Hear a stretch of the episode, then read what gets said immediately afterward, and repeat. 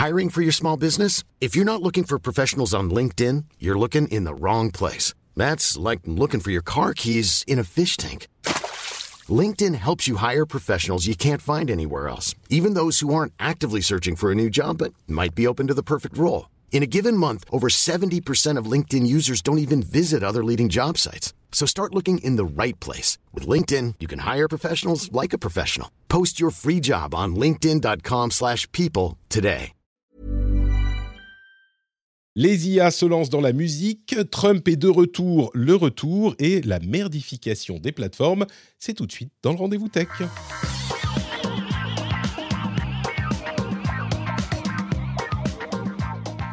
Bonjour à tous et bienvenue dans le rendez-vous tech merdification des plateformes. Je suis sûr que ça vous a interloqué. Euh, vous allez voir, c'est une théorie intéressante. C'est le numéro 498. Je suis Patrick Béja et nous sommes encore en janvier pour quelques heures, en janvier 2023. Je voudrais euh, accueillir dans cet épisode. Alors, je ne sais pas dans, dans quel ordre le faire, Guillaume, mais peut-être le, le- celui avec le plus de seniorité dans, dans l'émission. Oula. Guillaume. Comment vas-tu? Guillaume Bandé est avec nous. Merci beaucoup. Euh, écoute, je sais pas comment je vais prendre la seniorité. J'ai déjà pris un coup de vieux, mais écoute, je, le prends bien malgré tout. Merci dans beaucoup, Patrick, tu, tu es là depuis, depuis plus longtemps, je, je crois, je ne suis pas sûr. C'est vrai, c'est possible. Bienvenue et on reçoit également, euh, on a, c'est toujours un plaisir immense, Marie Turcan, rédactrice en chef de, euh, de Frandroid, j'allais dire. C'est le même groupe, mais enfin, quand même, de Numérama. Comment Ah, je, Marie faut que je les prévienne. Salut, ça va Oui, c'est ça. Ah, vous n'étiez pas au courant Salut Marie, comment ça va bah, Ça va très bien, surtout que j'apprends mon nouveau poste euh, à l'instant. Euh, C'est cumulatif. Tu vois, parce que c'est pour des questions de retraite. euh, pour un moment, tu, il faut donc bon courage. travailler, pour, travailler plus pour gagner la même chose. C'est ça Mais on me demandait Le dans la chatroom de, de Twitch si, si je faisais pas la grève. Et, euh, et je disais, bah, moi, je suis en Finlande. Et en Finlande, on a déjà la retraite à 68 ans. Donc, enfin, pas pour tout le monde, hein, mais. Donc, euh, Ah ouais. bah oui, oui. Mais mes, mes beaux-parents ont pris leur retraite euh, récemment et c'est 68 ans pour les deux. Donc, euh, c'est pas tout à fait la même approche du problème, effectivement. Donc, du coup, Mhm. enfin, moi, de toute façon, j'aurai pas de retraite. Donc, donc, il faudra que je continue à travailler jusqu'au bout. Je sais pas si vous, vous comptez sur votre retraite. Vous, vous pensez en avoir une ou pas? Ah, moi, j'ai abandonné il y a bien longtemps l'idée. hein. D'accord. Donc, tu vois, Ouais, qu'elle soit- évidemment. hein, ouais. Voilà, du coup, 62, 64, 68, pff, change pas grand-chose. Euh, Qu'est-ce qu'on rigole quand même dans le rendez-vous tech? Je, je dois vous prévenir que je suis malade. Euh, je crois que j'ai chopé, je crois, hein, que j'ai chopé la crève des petits. Donc, euh, j'espère que le niveau d'énergie de l'émission est la moyenne du niveau d'énergie des animateurs. Et donc, en gros, euh, tout repose sur vous, Marie et Guillaume. C'est Oh vous qui merde. J'espère que Marie, t'as as bien mangé avant de, de se lancer, que t'as les Red Bull euh, à portée de main, parce que Je suis hyper prête. J'ai euh, fait, des, j'ai fait des tractions et tout. Je suis là. bien. Ok, super. Bon, merci à tous les deux d'être là. Merci également à euh, Benux Fox et à Nicole Grochin qui ont rejoint l'émission, les patriotes de l'émission. Merci à vous deux euh, de soutenir notre travail et merci aussi aux producteurs Franck Matignon et Rémi X. C'est grâce à vous tous que cette émission existe et euh, que je peux euh, peut-être espérer, alors les retraites je sais pas, mais euh, que je peux peut-être espérer continuer à en vivre. Donc un grand, grand merci à tous les patriotes et toutes les patriotes. Donc, je disais, il y a un programme plutôt sympathique. Je me disais qu'on allait commencer par un, un sujet plutôt léger et plutôt marrant. Et en même temps, vous allez voir, c'est un petit peu fourbe ce que je suis en train de faire. Donc, on se lance dans les infos euh, à retenir. Et la première, c'est l'IA. Et c'est effectivement léger. C'est plutôt cool. C'est les IA qui se lancent dans la musique. J'ai voulu faire une sorte de blague avec euh, le top 50, mais je me suis dit que ça allait trop me dater. Donc, euh, je vais pas faire un titre avec. euh, C'était comment il s'appelait? Marc, Marc Toesca. Marc Toesca. Oh. Et est-ce que vous savez, alors du coup je me, je me grille complètement, mais est-ce que vous saviez qu'il disait salut les petits clous parce que il- c'était Marc Toesca, donc marteau, et donc les petits clous Oh, incroyable. Eh, vous voyez, on apprend des trucs dans le rendez-vous tech. Mais ce qu'on apprend aussi, c'est que après l'imagerie, après le texte, après plein d'autres choses, eh ben, on commence à avoir les prémices de, et à vrai dire plus que les prémices, de la musique générée par IA. Et la démonstration faite par Google est plutôt impressionnante. C'est un modèle, enfin un algorithme, un modèle euh, de deep learning qui s'appelle Music LM, et il peut désormais, dans leur papier de recherche, ils montrent les résultats que ça peut donner. Alors, on avait déjà, euh, je vous avais déjà fait écouter des trucs qui étaient issus d'IA générative de musique, mais c'était vraiment le résultat était pas très convaincant, quoi. On était un petit peu au niveau des euh, délires, euh, comment dire, des, délires de, l'IA génératrice d'images, où c'était des sortes de, rêves bizarres, des, des hallucinations. Là, ce qu'on a avec Musique ML, ça commence vraiment, par contre, Musique LM, ça commence vraiment à ressembler à quelque chose. On n'est pas au niveau d'impressionnement, peut-être, euh, de Midjourney ou de Dali ou de ChatGPT, mais c'est encore un autre domaine que commence à conquérir l'IA. Je vais vous faire écouter quelques, quelques morceaux. Vous allez me dire ce que vous en pensez. Voilà euh, ce que ça donne quand on propose, quand on demande, euh, je, vais, le dire en anglais, peut-être en traduction en français en, instantané. Euh, la musique d'un jeu d'arcade, c'est rapide et catchy avec un riff de guitare électrique. Ça va, c'est pas trop difficile à traduire encore. cette musique est répétitive et facile à se souvenir. Il est facile de s'en souvenir, mais il y a des sons inattendus comme des cymbales ou des morceaux de batterie. Voilà ce que c'est.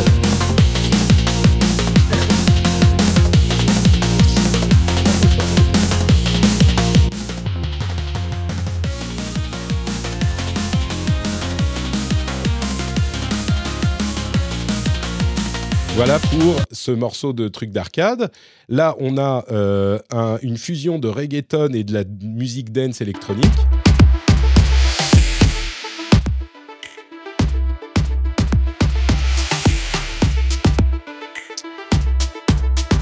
Que vous appréciez le rythme euh, euh, non binaire. Enfin, si c'est binaire. Bon, ok. Pas fou. Musique synthétique, euh, des rising synths avec des arpeggios et beaucoup de réverbération. Il y a, environ trois lignes de description hein, pour chaque morceau.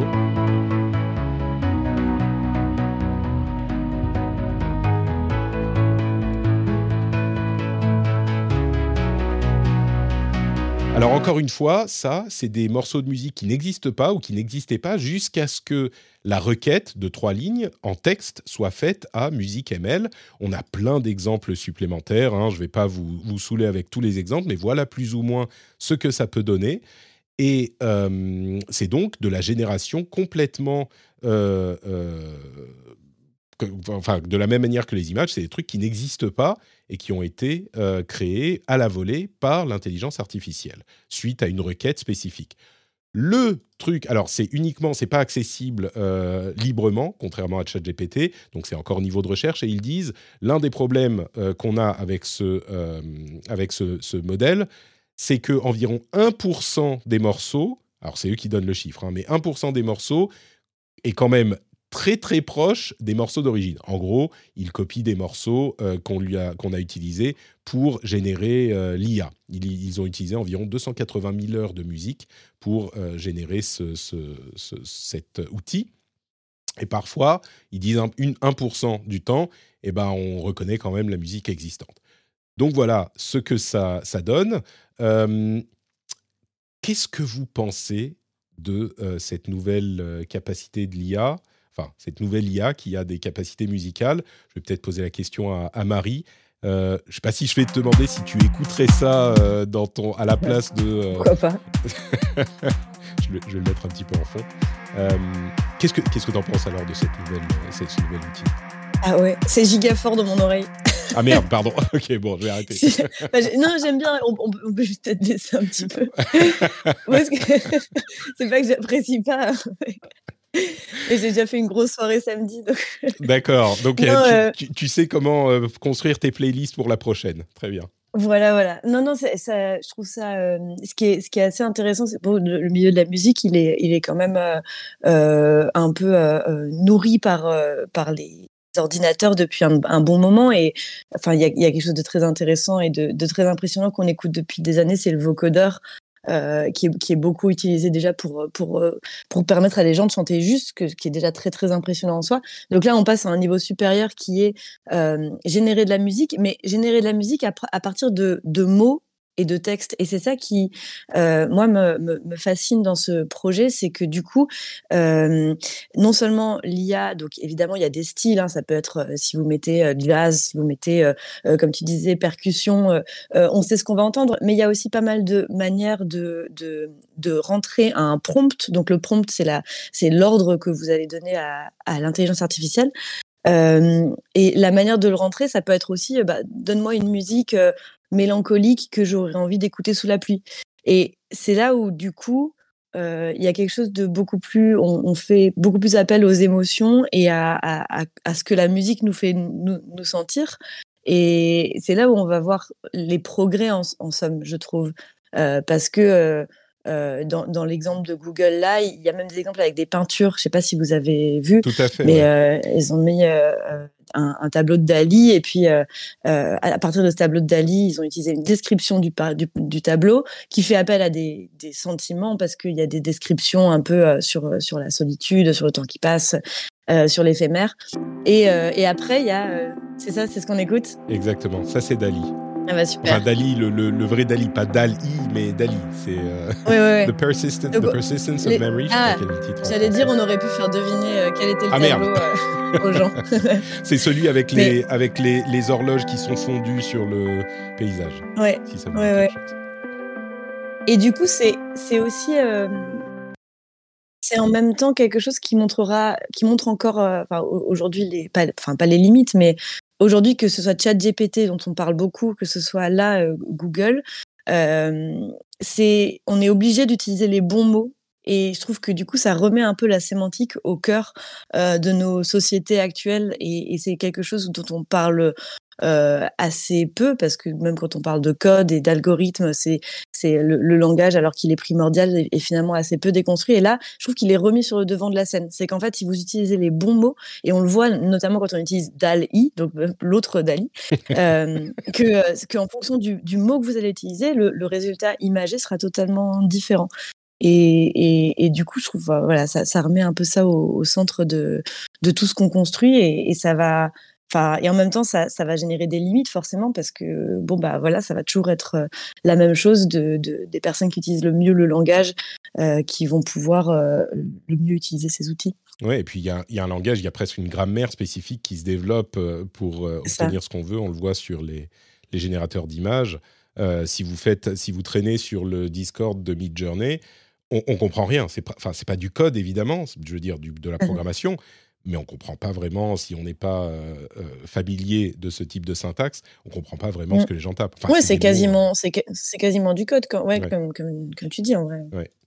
Guillaume, ça, te, ça t'inspire? Euh, je vais peut-être, je vais te ah. mettre un petit morceau de, de guitare acoustique là. Ils ont, ils ont juste oh. demandé guitare acoustique. C'est beau. Et vous remarquez qu'il n'y a pas, il a pas de, de chant et, et, effectivement, j'ai pas vu dans tous les exemples que j'ai vus des, du chant, mais on peut dire, euh, on peut lui demander de fredonner quelque chose. et là, ça m'a fait flipper ça quand j'ai. J'ai cru que c'était Guillaume La aussi. Hein. Ou de siffler. Là, c'est la, la, même requête, mais avec euh, fredonner ou siffler. Voilà, ce genre de choses. donc, pardon oui, mais moi aussi, j'ai cru que c'était Guillaume. On nous dit dans la chatroom. Je me suis dit, j'ai posé la question à Guillaume, il s'est mis à, à fredonner un truc. Vas-y, pardon je chante pas aussi bien et je siffle pas aussi bien. C'est marrant quand même, hein, cette histoire de, génération de, de, musique, parce que c'est vrai que c'est moins viral que l'image. quoi. L'image, très rapidement, on peut en parler, euh, enfin, diffuser ça sur les réseaux sociaux, puis ça peut faire un peu une, chambre de résonance, c'est un sujet de discussion assez cool.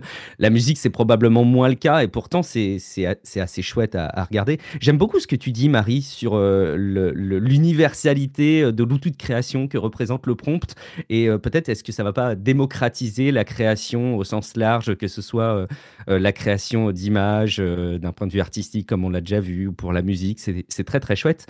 moi, je m'interrogeais sur les 1% qu'ils arrivent à, recouper euh, comme étant des éléments de, de, copie d'autres musiques, enfin en tout cas suffisamment proches pour qu'ils considèrent que c'est euh, bah, trop proche pour probablement les ayants droit ou ah pour bah le manque d'originalité. C'est exactement le problème. C'est évidemment le problème. Hein. Et, et, du coup, je, je, me demandais quand même euh, qu'est-ce qui faisait que ce pourcentage était aussi, entre guillemets, fort et qu'il était peut-être moins identifié que, que pour les images? Est-ce que c'est plus difficile de faire une création originale dans, dans le monde de la musique que dans le monde de l'image. Je suis pas suffisamment artiste et, évidemment pas du tout musicien pour, pour m'avancer là-dessus, mais je trouvais ça intéressant qu'il y ait ce chiffre qui soit avancé. J'espère qu'il n'y a pas de, d'artistes, euh, de, dessinateurs ou de peintres qui nous écoutent parce qu'ils risquent de pas être très contents de cette euh, oh, oui, non Oh la masse euh, Quand même, dire tu prends un pinceau, tu l'agites sur la toile, ça va quoi. C'est bon. C'est pas la musique, il y a quand même faut apprendre à, jouer. tu vois, il y a des cordes à pincer quand même. Non, euh, mais c'est une bonne question. Euh, je pense moi, on, fera peut-être en, en, after show, je verrai plus d'exemples que je vous ferai écouter parce qu'il y a des trucs super intéressants comme des, euh, des ils disent des époques, donc des ères. On peut, et on peut lui demander par exemple des, des décennies. Un club dans les années 50, un club dans les années 60, un club dans les années 70, un club futuriste. On écoutera ça peut-être avec les Patriotes dans l'after show après l'émission. On, on, y reviendra. Mais je crois que l'une des pistes de réponse peut-être à la question que tu poses euh, vient de la manière dont euh, ces IA doivent être modelées pour euh, faire attention à certaines choses. Le travail de, euh, de plagiat, entre guillemets, hein, si on peut l'appeler comme ça, est évidemment important. Enfin, important. Il est important de faire attention à ça et on le voit avec les générateurs d'images. Il est très facile d'obtenir une image qui soit euh, quasiment du plagiat, en tout cas qui utilise le style d'un artiste connu. et donc, tu vois, ça, quand c'est Midjourney qui sort de nulle part, qui le fait avec de l'image, c'est peut-être pas la fin du monde. Mais quand c'est euh, si Google sort un outil musical qui te permet de reproduire n'importe quelle chanson ou n'importe quel style d'un artiste existant, là tout de suite, euh, l'industrie de la musique qui est peut-être un petit peu plus unifiée euh, et qui a une force de frappe plus grande, sera plus intéressée par l'idée d'aller voir Google pour leur dire Mais vous faites quoi là? Un instant, nous avons nos avocats qui sont en train d'écrire un petit truc qu'on va vous envoyer. Je pense que ça, ça a à voir avec ça. Est-ce que si on, si on est un peu, euh, un peu moins cynique, enfin, ou un peu plus cynique, on pourrait pas se dire que c'est déjà quand même vachement le cas? Globalement, si aujourd'hui on a envie de copier le style musical de Sia, euh, on va le copier. Bah, est-ce que, euh, enfin, je trouve que les débats sur ChatGPT sont intéressants parce que, enfin, sont, sur, la, sur la panique potentielle ou le droit d'auteur ou sur, sur Dali parce que parce qu'on va avoir une, capacité à vraiment le, enfin noyer l'univers de plein plein plein de contenus, donc plein plein plein de textes, plein plein plein d'images. Euh, là pour la pour le pour la musique, je je sais pas, je serais un petit peu plus optimiste ou en tout cas je, je verrais un petit peu moins un monde dans lequel ce serait vraiment euh, euh, ouais est-ce que, est-ce que, est-ce que les, les, gens auraient vraiment très très très envie d'aller écouter 150 albums de, d'un plagiat d'un, ou une artiste, tu vois, par rapport à, enfin, je sais pas. En plus, je le vois un peu moins. Le nom choisi est quand même très à propos. Je sais pas, il y a écrit Sia, tu vois, IA, c'est un artiste qui est fait par IA qui reproduit uniquement des morceaux inspirés de Sia. C'est vrai. Je sais pas pourquoi elle m'est venue en tête. Non, mais c'est exactement ça. Mais, euh, mais oui, non. Enfin, je crois que bah, la musique n'est pas étrangère à ce genre de problème, ne serait-ce qu'avec les questions de samples euh, qu'on a beaucoup eu il y a quelques, en plus, quelques temps. Euh, je pense qu'ils veulent pas prendre de risques. Google, ils ont été très prudents sur l'IA. Mmh. Je, je, les suspecte d'avoir publié ce papier je ne sais pas si c'est le cas, mais d'avoir publié ce papier pour, au milieu de la frénésie de, de la mode des, des IA, euh, ah oui, c'est possible. Ah bah nous aussi, regardez, nous et nous, on fait de la musique. Hein, vous avez jamais mhm. vu ça. Enfin, les autres étaient très peu convaincants. C'était des sortes de bruits bizarres. Euh, mais je pense qu'ils sont juste, ils sont prudents et peut-être plus prudents que d'autres parce qu'ils ont déjà eu le problème avec euh, notamment, enfin, YouTube, Google partout. Mais là où je voulais en venir, je vais juste mentionner un instant deux autres applications des IA sur lesquelles on va, lesquelles on va pas s'attarder. Euh, d'une part, il y a des chercheurs qui ont également publié un papier expliquant la manière dont euh, une IA est en train de les aider à générer des molécules euh, antibactériennes. C'est une IA qui s'appelle, comment elle s'appelle? Progen, je crois. Je retrouve le nom. je crois que c'est Progen qui les aide à générer des IA antibactériennes. Alors il y en a eu, ils en ont sorti des tonnes, et ils en ont testé 100 et sur les 100, il y en avait deux tiers qui étaient effectivement efficaces. Ça reproduisait l'effet de euh, protéines dans la salive qui vous permettent de tuer les bactéries du blanc d'œuf. Hein. c'est très spécifique, mais ce qu'ils disent, c'est que à terme, ça pourra donner quelque chose de vraiment efficace pour générer de nouveaux médicaments. Et donc l'IA euh, permet de tester en fait, finalement, c'est ça, c'est ce qui se passe, de tester virtuellement euh, toutes sortes de protéines et d'en trouver qui sont efficaces. C'est plus que de les tester, c'est d'en trouver qui sont efficaces et puis après on les teste en, vrai. Et il y a aussi un autre domaine, euh, c'est celui de la surveillance du public. Euh, le Sénat n'est pas contre l'idée que pour les JO de 2024, les euh, caméras de surveillance soient utilisées. Alors, il faut bien préciser la chose, c'est pas pour de la surveillance de visage, de la reconnaissance faciale, mais pour étudier les mouvements de foule par IA pour peut-être détecter des, hum, mouvements euh, anormaux ou inquiétants ou ce genre de choses. Euh, ça reste un sujet qui est quand même assez controversé, très discuté. Dès qu'on commence à utiliser des, ordinateurs et de la surveillance, forcément, il faut être très prudent. Mais là, peut-être qu'on aura une utilisation d'une IA qui analyserait donc les images et qui pourrait signaler s'il y a quelque chose de, d'inhabituel ou d'inquiétant. C'est pas c'est pas encore passé évidemment. Euh, les associations euh, concernées par ces sujets s'y intéressent très de, très très de manière très proche.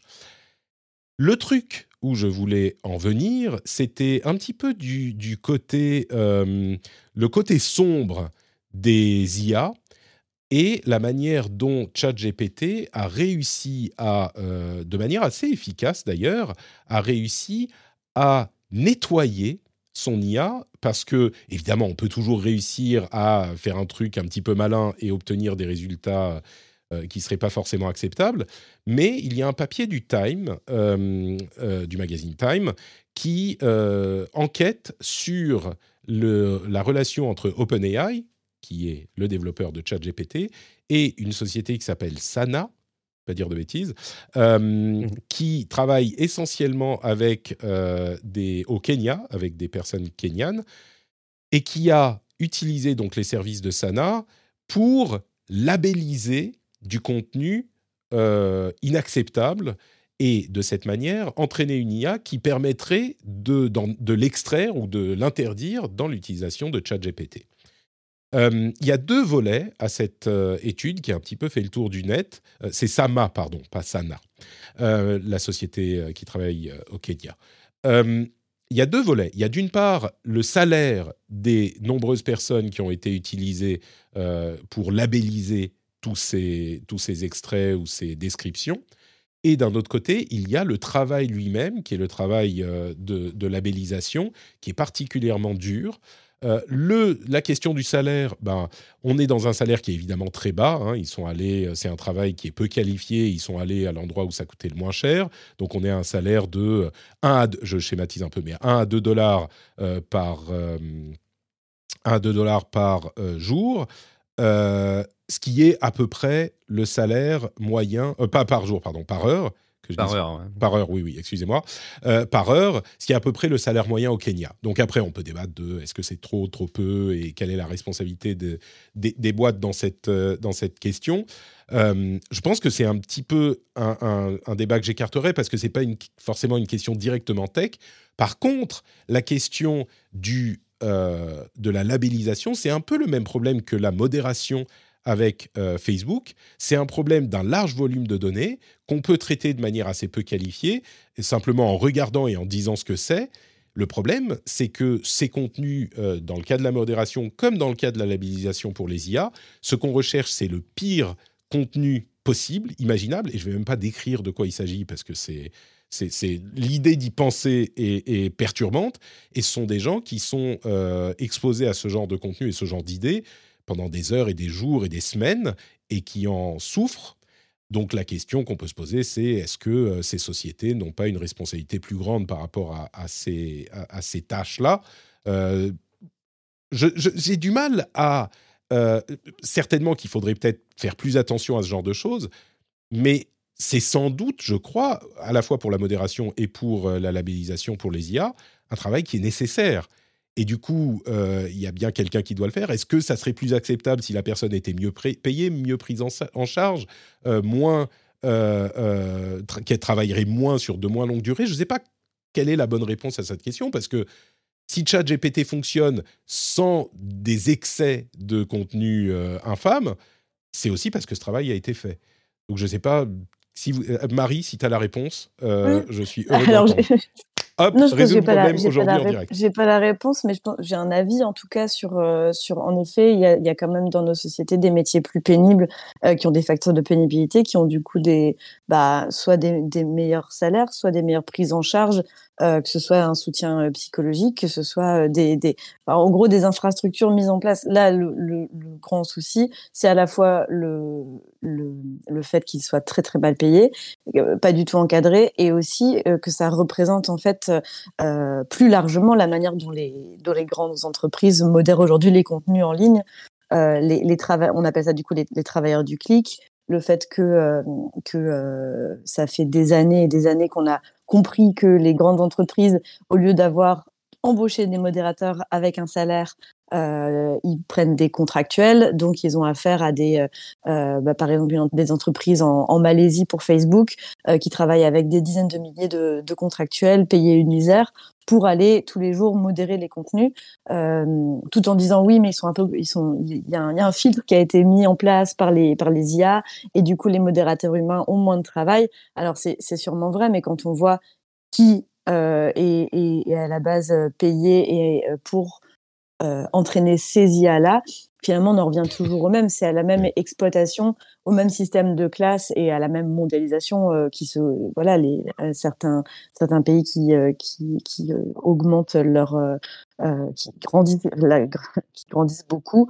en exploitant les, les, les autres et les ressources des autres qui n'ont pas vraiment le choix de, de, de, de voilà prendre soin de leur santé mentale et morale. Maintenant, c'est pas c'est pas forcément une, une grande surprise, sachant que ChatGPT vient à la base de a été nourri par des, des centaines et des millions euh, de contenus provenant du web, et on sait que ce qui traîne sur le web n'est pas très très très joli. Donc, euh, on en revient aussi un peu au serpent qui se mord la queue, quoi. Donc, euh, un, un, travail titanesque qui doit être effectué. Enfin, vu le nombre d'internautes qu'il y a dans le monde et vu le, le, peu de modérateurs, on avait fait le calcul à, à Numerama sur euh, ces 2 milliards d'utilisateurs de Facebook et 45 000 contractuels, je crois. Je veux dire que c'est un, un, manque cruel de, de... et, et aujourd'hui les États n'ont toujours pas légiféré sur le euh, alors qu'ils pourraient obliger les entreprises à, à embaucher, les, à, à, traiter en fait, à interdire ce genre de, de, de pratique en fait, d'avoir recours à des contractuels mal payés. Euh, ça, ça, peut potentiellement être interdit. Ça, on peut les obliger à mettre en place des. Ouais. Je ne sais pas si ça serait si ça serait préférable, par exemple, d'obliger les sociétés, par exemple, à, à, embaucher des gens dans le. Euh, imaginons que ça soit possible. On va dire OpenAI, c'est une boîte américaine. Ils embauchent des, des gens aux États-Unis. Je Je suis pas économiste et je suis pas un spécialiste, mais je ne sais pas si les employés au Kenya, avec le salaire qu'ils sont payés, qui est bas pour nous, mais euh, moyen pour le Kenya, ils, en, ils vivent moins bien que euh, des, employés américains qui seraient payés le salaire minimum ou euh, pas loin euh, aux États-Unis pour faire le même travail. La, question de la nature du travail, par contre, alors pour être complètement précis, Sama assurent qu'ils offrent des, des, des conseillers euh, psychologiques qui font un suivi, qu'ils ont des compensations. C'est le cas, ils sont mmh. plus payés parce qu'ils ont ce travail euh, lourd, euh, pénible. Euh, ceci dit, au moment où euh, les scandales sur les histoires de modération de Facebook sont sortis, Sama a dit à, à, à OpenAI Bon, bah finalement, on arrête de bosser avec vous parce qu'on peut plus. Donc, ils ont interrompu le contrat en février de l'année dernière. Donc, comme quoi, il y a quand même un truc où ils se disent euh, C'est peut-être pas super, super clean. L'idée de réguler le travail pénible, moi, je, reviens souvent. Euh, il y, a énormément de travaux euh, qui sont lourds mais absolument nécessaires et qui sont pas reconnus. Et c'est ça qui est, qui est terrible. Je reprends souvent l'exemple de, de, de, des, des éboueurs euh, qui font un travail. Oui, mon cœur. Il y, y, a mon fils qui, qui sonne à la porte. J'espère qu'il n'y a pas de problème. C'est la joie. Oui, mon cœur. Qu'est-ce qu'il y a? Je t'aime aussi. J'adore. Il est juste venu, me dire qu'il m'aime. Vous voyez, quand je me plains. mais quel bonheur, quoi. Je me plains de, de, tous ces trucs. Et là, en plein dans l'émission, il vient juste. Il veut juste me, me, me, faire un bad euh, buzz pour mon. je m'en plains tout le temps. Ah, il est malade, il est excité, machin. Ah, bon. Du coup, je sais plus ce que je disais. Les éboueurs, c'est bah, nécessaire, c'est hyper important. Ils sont hyper mal considérés. Le jour où les les éboueurs arrêtent de travailler, la société s'écroule. Euh, et c'est un exemple que je prends comme ça parce que. Et, et, et là, c'est un travail qui est hyper important aussi. Donc, je sais pas. Euh, Après, ça, est-ce que oui Alors bon, pas forcément. Je suis pas tout à fait d'accord avec les comparaisons comme ça parce que euh, on, parle quand même pas de la même nécessité, du, des mêmes besoins. Aujourd'hui, créer, créer ChatGPT, oui, ça peut potentiellement changer des choses et industrialiser euh, et, euh, éviter des tâches très redondantes à beaucoup de gens dans le futur. Euh, Aujourd'hui, c'est c'est pas la nécessité numéro un dans le monde de de, modérer une intelligence artificielle, quoi. Enfin, de modérer cette intelligence artificielle. Par contre, un des gros changements qu'il y a avec ChatGPT, c'est que l'IA a été lancée après, après avoir été modérée, alors que avant, en tout cas aujourd'hui, on paye les pots cassés d'un manque de, d'intelligence, hein, de d'anticipation euh, des problèmes qu'il aurait pu avoir par euh, Twitter, par Facebook. et maintenant, on essaye de modérer a posteriori. Là, ils essayent de modérer. Ils ont ils ont au moins eu le, la, finesse d'être allés chercher en amont avant de le mettre dans le domaine euh, public. Et mmh. d'ailleurs, c'est marrant parce que du coup, ça crée une espèce de levée de bouclier de la part des conservateurs américains, notamment, qui euh, euh, estiment que les IA sont trop de gauche désormais, parce qu'on en parlait plus, la semaine dernière. Oui. Ah voilà, on peut plus leur demander d'être transphobe, c'est très dommage, j'imagine. C'est, on, on, en parlait la semaine dernière et il y aurait beaucoup de choses. Peut-être que je ferai un édito sur ce sujet à un moment. Bon, il y, aurait des choses à dire. Euh, c'est effectivement assez, mais ça c'est récurrent. On en parlera peut-être dans ah, un ce qui est très, Ce qui est très euh, marrant, c'est que c'est les mêmes personnes qui ont dit que les IA étaient neutres pendant des décennies et, qui, et qui se sont battues pour nous faire croire, euh, pour, pour marteler que les IA étaient neutres comme si c'était vrai. Et maintenant, ils comprennent que les IA sont pas neutres, mais comme elles sont plus en, en leur faveur, du coup, ils changent de discours. Mais c'est assez rigolo. Ils sont pas à leur, à leur coup d'essai dans ce domaine. Guillaume, Bon, on a, on a, un petit peu fait le tour, mais je suis sûr que tu vas nous euh, donner, nous faire voir la lumière euh, sur cette question. Oula. Puisque Marie n'a pas réussi à nous trouver une solution euh, idéale et miracle, je me retourne vers toi. Je vais, vais pas la trouver non plus. En fait, moi, j'étais en train d'arbitrer tout à l'heure. Est-ce que je devais glisser une petite blague pour accorder avec euh, ce qui se passe aujourd'hui dans le monde, euh, enfin, du côté de la politique, pour dire au moins leur travail, euh, il est reconnu comme pénible, ils partiront à la retraite plus tôt. Mais en fait, je me suis dit que c'était pas l'idéal de développer ça. En fait, non, tu disais, Marie, le fait qu'on avait un peu appris par rapport à la modération des réseaux sociaux. C'est vrai que c'est la, manière positive de voir les choses. Tu as, raison. aujourd'hui, avant que ces algorithmes soient dispo dans Word demain, et, eh ben, et, payant pour les entreprises, j'imagine, eh ben, au moins, il y aura eu un premier travail d'anticipation qui sera fait sur euh, la, modération de ce qu'on peut faire. Euh, tant mieux, c'est vrai que c'est une belle manière de, tirer l'enseignement. Quand même, moi, ce qui m'embête le plus là-dedans, au-delà en fait de, du salaire horaire, euh, au-delà de la nécessité de le faire que tu as rappelé, Patrick, c'est une évidence, c'est vraiment le soutien qui est fait auprès de ces gens-là, quoi, le soutien psychologique, l'accompagnement. Il est, il est, proposé a priori, mais euh, euh, les témoignages semblent concorder sur le fait que bah, ils sont pas, ils sont pas suffisants. Et puis, est-ce que les conditions sont réunies pour euh, inciter les gens à faire appel à ce type de soutien? En fait, c'est plus ça, moi, qui me, qui m'interpelle beaucoup. Et, peut-être que ce sera l'étape d'après. On aura appris qu'il fallait modérer avant, et puis après, l'étape d'après, c'est de dire qu'il faudra modérer de manière optimale. Quoi. Ouais. Le, le, le fait est qu'effectivement, la modération est, est prise en compte. Et euh, je crois que, oui, la, pénibilité de ce travail devrait être... Euh, ah, alors évidemment, dans les réactions à l'article de Time, euh, tout le monde dit, ça m'a dit oui, mais nous, on a, on a prévu du soutien. Et du côté de OpenAI, ils ont dit, on travaille qu'avec des gens qui font un super soutien. Et peut-être qu'il y avait un soutien très correct, hein, mais en tout cas, que ça soit pris en compte, c'est important. Et ce genre de, travail journalistique est important parce que c'est grâce à celui-là, par exemple, sur Facebook, comme le notait, euh, comme le notait Marie, que sur euh, OpenAI et ChatGPT, il a au moins été anticipé. Donc, euh, on... allez, on va dire qu'effectivement, on va dans le bon sens. On, peut se dire ça. Euh, du coup, on passe au deuxième sujet qu'il fallait retenir, c'est euh, Trump de retour, le retour, puisque après avoir euh, eu son compte Twitter réactivé, même s'il ne l'utilise pas encore, à part a priori, il y reviendra au mois de, juin, je crois, eh bien, Meta a décidé de réactiver également le compte de l'ancien président américain.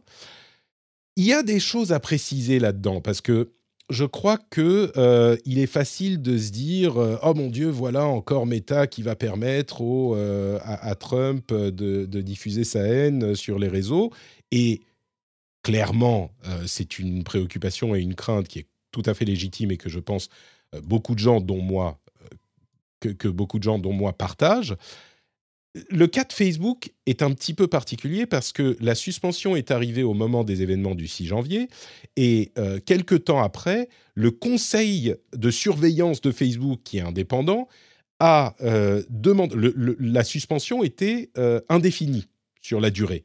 Et le conseil a dit vous ne pouvez pas juste suspendre les gens de manière indéfinie, il faut donner une date de fin. Et donc, ce conseil que Facebook écoute ou n'écoute pas, hein, parfois on sait bien qu'ils ne les ont pas écoutés, sur ce point, je crois qu'ils pouvaient difficilement ne pas les écouter parce que c'était un sujet tellement important, ils devaient au moins répondre. Donc ils ont dit, bon, bah, on le fait donc pour deux ans, ce qui est un truc euh, standard. Et en réactivant le compte, ils ont mis un certain nombre de garde-fous.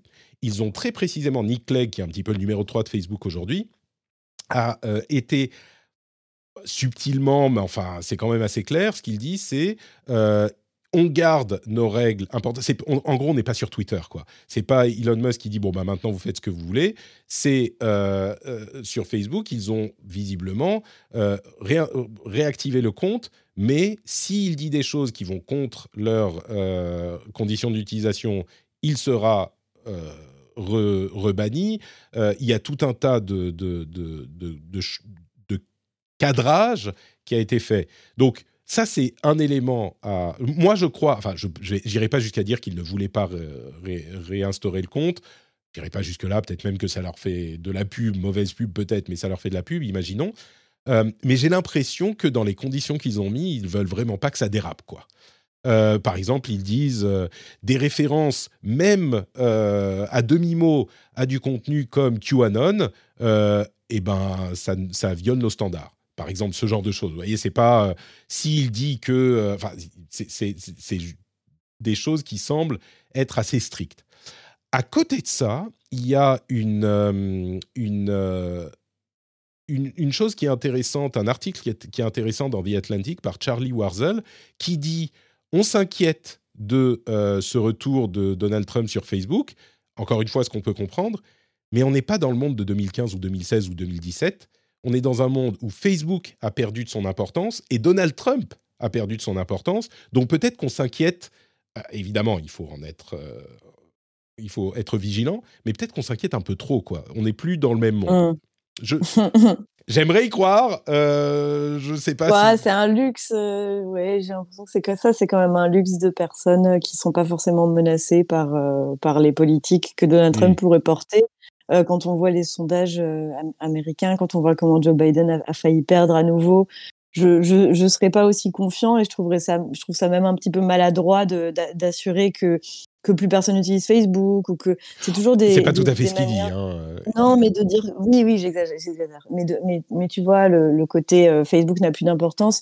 On, voit quand même, et notamment on l'a vu pendant pendant la crise du Covid avec les antivax, mmh. combien Facebook a joué un rôle euh, majeur dans la propagation des fausses informations sur le vaccin et combien, euh, bah, je veux pas être désobligeante pour les boomers, mais mais il y en a quand même beaucoup euh, qui se baladent, qui s'informent sur Facebook, qui, qui sont nourris par ces algorithmes-là, qui qui ne sont plus jamais, dont les fils chronologiques n'existent quasiment plus. Voilà, avec les, cette pondération qu'on connaît pour les informations qui génèrent des contenus négatifs. Donc, bon, je ne sais pas. En tout cas, nous, on a, on a un peu plus conscience de ce que ça peut faire et je pense qu'on a un peu plus conscience de ce qu'on voit en ligne, mais, mais tout de même, enfin, je ne serais pas si rassurée. Mais par mmh. contre, enfin, je pense que vous l'avez vu, mais Donald Trump est revenu sur Facebook, mais il n'est pas vraiment revenu sur Facebook. C'est-à-dire que son compte a été réinstauré, mais lui ne poste rien. Non, il, a encore l'exclusivité avec Truth. Voilà. Et, et c'est ça, le. Très drôle. Ce que j'évoquais, euh, comme sur Twitter d'ailleurs, il poste rien, c'est ce que j'évoquais euh, à l'instant et dont on Mhm. parlait la semaine dernière, qui est que selon les rumeurs, son, la fin de son contrat avec Truth euh, est, est en juin, et c'est un petit peu le moment où ça commence à s'échauffer pour les primaires républicaines, et que c'est à ce moment qu'il réin- réinvestirait les, les plateformes un petit peu plus traditionnelles. Entre parenthèses, sur Truth Social, il y a un article assez intéressant du New York Times qui a étudié les pubs qu'on voit sur Truth Mm. Social. Euh, je, je, le mettrai dans la newsletter. Je vous invite à aller voir. hein. Il y a des trucs vraiment. Enfin, les pubs, c'est des, poupées Donald Trump. euh, comment euh, euh, enseigner à vos enfants le, guide, le guide du président Trump à vos enfants. Pourquoi le socialisme n'est pas bien pour l'Amérique. pour eux, socialisme et communisme, c'est la même chose. hein. Pour vos enfants, les kids guide, euh, des petites, des, billets de 2 dollars, des lingots d'or qui sont pas des, pièces en or, enfin qui sont pas vraiment en or. Enfin que des trucs, euh, que des trucs comme ça. Donald Trump en, en Terminator, Bobblehead, vous savez ce genre de trucs. Est-ce qu'on a une idée de, de- du succès ou pas de, dans ces, de ces, ces De pubs-là ce réseau? Parce que le Ah, de ces pubs? Ouais, non, le- des pubs, parce que tu vois, le fait que là, ce qui est intéressant, c'est que du coup, on apprend que bon, les, les, les annonceurs euh, traditionnels ne, sont jamais allés sur Trousse et du coup ne- n'en ont rien à faire de mettre leur argent là-dedans. Mais en fait, je me demande, est-ce que, est-ce que les gens qui utilisent Trousse, du coup, euh, a- enfin, tu vois, cliquent dessus, achètent des trucs ou je sais, enfin, je sais. Alors, ce que ce qu'ils disent dans l'article, c'est qu'ils reçoivent des, des plaintes euh, Mm. de, de leurs utilisateurs disant Oh, mais j'ai acheté euh, un mini lingot d'or. euh, en fait, c'était pas vraiment en or, c'était de la peinture dessus. Tu vois, ce genre de truc. Je me suis fait arnaquer Ah trois fois. Je sais pas si, j'imagine qu'il n'y a pas beaucoup de gens, mais c'est comme, euh, c'est comme toutes les, toutes les pubs euh, super, euh, comment dire, basse qualité qu'on peut trouver partout sur le net. hein. Ouais, ouais, ouais. Il y en a Ah, partout des trucs comme ça. Donc, quelque part, ça doit marcher. C'est juste que euh, ce qui est important à retenir, effectivement, c'est que sur Truth, visiblement, elle représente une grosse majorité des pubs. Les annonceurs traditionnels n'y vont pas. Et ça peut amener à une réflexion aussi sur ce, qui, ce, qui est en train de devenir, ce qui est en train de devenir Twitter.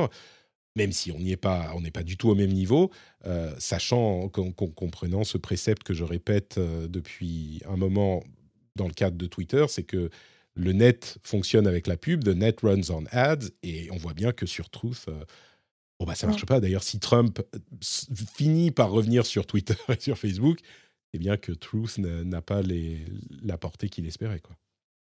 Enfin, clairement, je vais, je vais arrêter de, prendre, de dire les choses à demi-mot. Personne n'est sur Truth Social à, à part les fans de Trump. On est, Mais même pas Trump.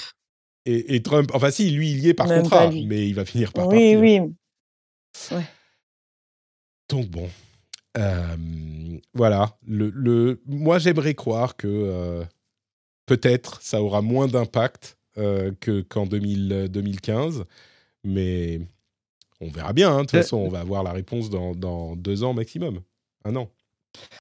Le, le- le regard et, et la, conclusion qui vise à dire euh, effectivement bon Facebook c'est plus ce que c'était euh, ça n'a pas la même portée oui c'est peut-être vrai mais je, je suis assez d'accord sur le fait que c'est quand même un peu biaisé et pas- moi ça me fait un petit peu penser aux réflexions qui sont faites autour de la télé aujourd'hui Euh, Mm. oui la télé on la regarde plus nous tout- nous Mm. trois probablement les auditeurs tous autant qu'on est il y a eu un déclin énorme mais la puissance de la télé est dingue quelqu'un qui passe à la télé aujourd'hui pour présenter son livre il est assuré d'être dans les top 10 top 20 euh, dans les stores Amazon. Enfin, je- je- vraiment, c'est fou d'ailleurs qu'on puisse en arriver à, à dire, oh, bon, après, quelque part, euh, c'est peut-être pas si grave que ça. Alors, encore une fois, c'est pas tout à fait ce qu'il dit, hein, mais je oui, comprends, je- je comprends ce que. baptise. Ouais, ouais. Bon, euh, écoutez, le jour où Trump ira sur TikTok, je pense qu'on pourra euh, vraiment en recommencer à en discuter. Et ce dont on n'arrête jamais de discuter, c'est la manière dont vous pouvez tous soutenir euh, non pas un parti politique ou euh, un, un- un- une IA ou un milliardaire, oh, un millionnaire. Je parle de moi, voilà. Vous pouvez me soutenir, moi, dans mon travail. C'est pour ça que je ne veux pas avancer de chiffres, parce que, vous voyez, si, je dis, euh, vous ne pouvez pas, vous- c'est pas forcément un millionnaire, et que finalement, vous vous rendez compte que je suis millionnaire, euh, peut-être que vous direz patriquement, mais non, je ne mens pas du tout. Je vis grâce à vos soutiens sur patreon.com slash rdvtech, et c'est euh, grâce à ça que je peux continuer à faire mon métier, que je peux continuer à euh, acheter des purées de fruits à mon, à mon petit loulou qui vient me dire bonjour et qu'il m'aime pendant les émissions en live, euh, et que je peux continuer à vous produire justement ces émissions. Donc si vous appréciez ce qu'on fait, nos analyses et nos discussions, vous pouvez aller sur patreon.com slash rdvtech et soutenir pour une somme modique, si vous pouvez vous le permettre, hein, évidemment, et avoir d'une part les bonus, euh, je parlais de l'after show tout à l'heure, on en fera peut-être un en, écoutant plus de musique, euh, les éditos qui sont réservés aux patriotes aussi, euh, et puis les émissions sans pub, sans même cette petite, ce petit laïus au milieu, etc., etc. Et en plus la fierté de soutenir l'émission. Donc quand vous arrivez chez vous, que vous mettez les clés dans le bol, ou alors même tout de suite, hein, vous êtes dans le métro, vous pourriez vous abonner sur patreon.com slash rdvtech. Euh, ou alors, quand vous arrivez chez vous, vous allez voir, quand vous mettez les clés dans le bol, ça fait cling, et vous dites Patrick. Si vous n'avez pas de bol, quand vous, euh, allez à la machine à café, que vous, faites votre café, ça fait glou, glou, glou, vous dites Ah, mais il faut que je pense à Patrick. Et si vous n'avez pas de bol et pas de machine à café, enfin, je sais pas, vous, vous oubliez pas ou alors vous oubliez, c'est pas grave. Mais, ceux qui n'oublient pas, ils ont une place spéciale dans mon cœur, juste en dessous de mon fils. Vous voyez, il y a, mes enfants et ma femme, euh, et juste en dessous, il y a vous. Juste là, je vous montre sur le, sur le live. Euh, et donc, vous savez que vous êtes dans mon cœur et que je vous aime d'amour. Patreon.com slash rdvtech. C'est quand même euh, assez simple, tout à coup, de se sentir aimé et apprécié. Euh, les, entrevues avec les psychologues euh, sont un petit peu trop compliquées à faire pour moi. Donc, euh, je, je, devrais peut-être commencer à parler de mon rapport que j'ai avec mes patriotes. bref, si vous voulez rentrer dans cette relation compliquée, patreon.com slash rdvtech. How would you like to look five years younger? In a clinical study, people that had volume added with Juvederm Voluma XC in the cheeks perceived themselves as looking five years younger at six months after treatment. Look younger, feel like you. Add volume for lift and contour in the cheeks with Juvederm Voluma XC. Reverse signs of aging by adding volume to smooth laugh lines with Juvederm Volure XC. For important safety information and to find a licensed specialist, visit juvederm.com. That's J U V E D E R M.com. Not for people with severe allergic reactions, allergies to lidocaine, or the proteins used in Juvederm. Common side effects include injection site redness, swelling, pain, tenderness, firmness, lumps, bumps, bruising, discoloration, or itching. There's a risk of unintentional injection into a blood vessel, which can cause vision abnormalities, blindness, stroke, temporary scabs, or scarring. Talk to a licensed specialist to find out if it's right for you. I'm Sandra, and I'm just the professional your small business was looking for. But you didn't hire me because you didn't use LinkedIn jobs. LinkedIn has professionals you can't find anywhere else, including those who aren't actively looking for a new job but might be open to the perfect role, like me. In a given month, over 70% of LinkedIn users don't visit other leading job sites. So if you're not looking on LinkedIn, you'll miss out on great candidates like Sandra. Start hiring professionals like a professional. Post your free job on linkedin.com/people today. Et on continue avec Je vous ai dit que j'étais fatigué, hein, que j'étais un petit peu malade. C'est ça, ouais. ça se sent, je crois. Euh On continue avec le reste de l'actualité. Et quelques news. Du fric pour Patrick, c'est pas mal ça. Du fric pour Patrick, c'est un bon slogan. On faudrait peut-être euh, avoir des, pancartes dans, les, dans certaines manifs. Non, ça vous inspire pas. Euh, les influenceurs bientôt obligés de rentrer dans le rang. Comment? Je ne me considère pas comme un influenceur. Mais euh, visiblement, il y a eu plusieurs euh, propositions de loi nous rapporte Numérama, tiens, une publication euh, que je consulte. Ah, il, est sympa, hein, franchement. et il y a plusieurs textes qui visent à encadrer la, la pratique. C'est marrant parce qu'il y a quelques années, le terme influenceur était... Enfin, personne n'en voulait, et aujourd'hui, c'est carrément devenu un, un, terme qui est utilisé parce que bah, il est clair et tout le monde le comprend. Ce qui, me frappe, c'est que c'est pour des questions de, euh, en gros, hein, je schématise, mais en gros, c'est vraiment la, euh, la, la, clarté, l'ouverture, comment on dit, avec la pub, euh, les influenceurs ne sont pas assez clairs sur le fait qu'ils font de la pub quand ils font de la pub. Ce qui est intéressant, c'est que c'est déjà illégal de pas être clair, mais peut-être pas déjà uh-huh. illégal spécifiquement pour les influenceurs. Euh, c'est clair pour les journalistes, c'est clair pour les publications, mais les influenceurs, il n'y a pas un texte de loi qui dit spécifiquement les influenceurs doivent dire quand ils doivent quand, ils font une communication qui est de la pub. Et donc là, euh, la loi devrait les, les rappeler à l'ordre. Enfin, il y a des propositions, on verra si ça sera voté. Oui, il y a quand même, je crois qu'ils tombent quand même normalement sous le coup de, de la, la, publicité en ligne euh, tout court, avec l'obligation de, de mentionner article sponsorisé ou euh, de, de, mentionner vidéo sponsorisée. Enfin, c'est peut-être ça que tu disais. Oui, c'est ce que je voulais dire, mais du coup, pourquoi est-ce qu'on a besoin d'un texte en plus spécifique pour les influenceurs? J'imagine que euh, qu'il y, a, y a besoin de, de, de s'attaquer vraiment au problème et qu'aujourd'hui, s'il n'y a, y a, pas encore assez de, de, de spécificité, euh, ils ont peut-être ouais, peut-être que, que, des, que des influenceurs réussissent à s'en sortir en jouant, euh, en jouant un peu avec les mots ou que les choses sont pas sont pas mmh. encore assez bien clarifiées. Mais c'est vrai que c'est intéressant. Je me suis, nous, on a beaucoup traité le, le sujet et à chaque fois, les, les, propositions, il y a eu des propositions de députés également. Euh, et on se demande un peu à quoi euh, est-ce que, on sait, hein, les projets de loi qui sont ou les, les, propositions qui sont distribuées, qui sont déposées, c'est toujours un petit peu en rapport avec l'actualité. Et là, ces derniers temps, il y a eu pas mal d'influenceurs et d'influenceuses qui ont été un peu euh, mises au jour pour des, notamment dans le monde des crypto-monnaies. euh, ça fait ça fait pas mal de, de bruit parce que c'est vrai que le, bah, même nous on est confronté à ça. Un traité des crypto-monnaies aujourd'hui c'est assez compliqué parce que euh, déjà euh, bah, pour en traiter est-ce qu'il faut en avoir, mais, mais si on n'en a pas, comment est-ce qu'on sait vraiment comment ça fonctionne? Mais si on en a quel est le conflit d'intérêt derrière Et ensuite, nous, on est journalistes, donc on fait la part des choses, on a un salaire qui est payé différemment. Euh, mais aujourd'hui, il y a beaucoup d'influenceurs crypto qui se lancent. Et il y a eu tout ça avec tous les, délires avec les NFT également.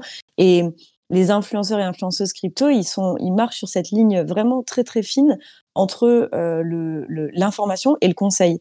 Et en fait, qu'on remarque dans, quand on traite des cryptos, c'est que la majorité des gens qui lisent des articles, c'est pour savoir ce sur quoi ils, doivent investir, mmh. euh, et le reste, ils s'en foutent. Et en fait, euh, du coup, enfin voilà, et c'est vachement sur ça, je crois que ça se joue euh, aujourd'hui, et notamment il y a eu euh, deux, un, couple là d'influenceurs, comment il s'appelle, Marc Nada, je crois, Marc Blata, qui a été, dont, le compte a été supprimé parce qu'il faisait la promotion de NFT, qui pousse notamment du coup à l'achat de crypto, etc. Et, ça s'engraine. Et donc je pense que c'est aussi, c'est peut-être plus ça, plus une réaction à bah aujourd'hui, euh, de plus en plus d'influenceurs proposent des, des, investissements, des placements financiers, quoi. Vraiment très très concrètement. On n'est plus sur euh, tiens achète cette crème de jour ou même le dropshipping.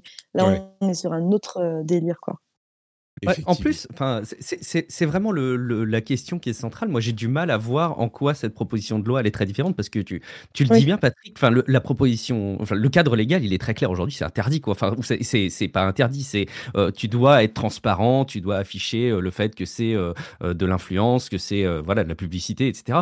Et, tout ça est, très clair. Et, j'ai l'impression qu'en fait, c'est une nouvelle loi qui n'apporte pas grand chose, mais qui ne solutionne pas le problème de comment est-ce que on, applique cette loi, comment est-ce qu'on condamne les gens?